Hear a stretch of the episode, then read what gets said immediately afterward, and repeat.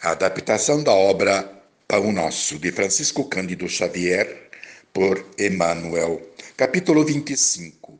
Nas estradas, nos caminhos.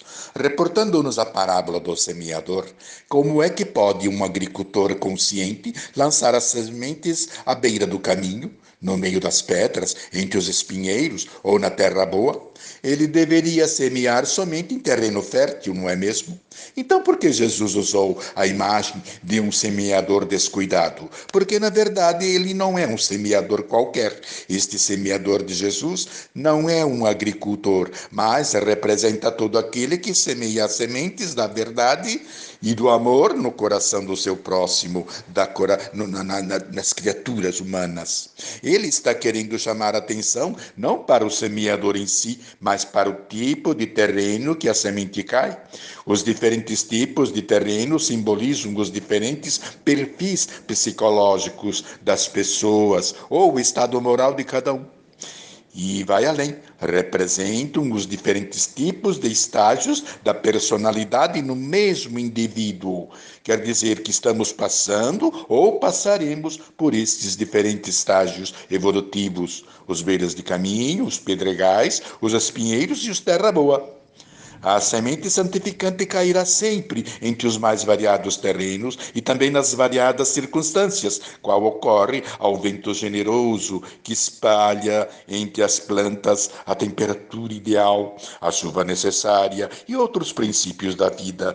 Da mesma forma, como a bondade divina distribui em todos os corações as oportunidades de acesso ao exercício do amor, da caridade.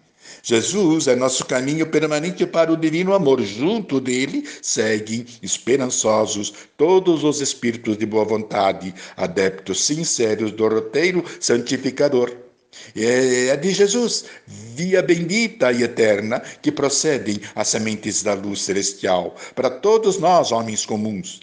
Torna-se imprescindível que observemos vigilantes para que este, este tesouro não nos passe despercebido, porque quase sempre a oportunidade de crescimento ou a semente em forma de luz divina aparece nos acontecimentos vulgares ou comuns de cada dia, na leitura de um bom livro, numa oportunidade, digo, particularidade no trabalho ou na prestimosa observação de um amigo. É preciso perceber. Agora, se o terreno do teu coração vive ocupado por ervas daninhas, hábitos nocivos, mente fixa, a boa semente não consegue florescer e frutificar.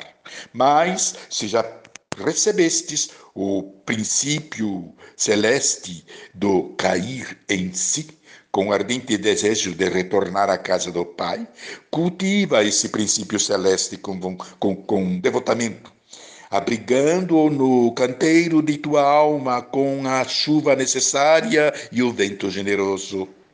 As leis humanas podem falhar porque são imperfeitas e imutáveis, mas a verdade divina é imperecível e germinará no seu próprio tempo.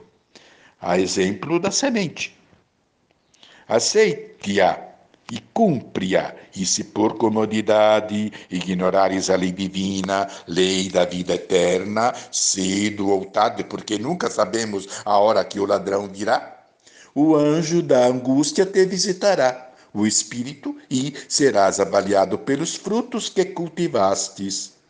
O semeador só tem o compromisso de semear, não de transformar. No entanto, para ser semeador, é necessário produzir as sementes pelo, pelo exemplo, cultivando ideias de, de, de espiritualidade, de religiosidade, em constante evolução do amor.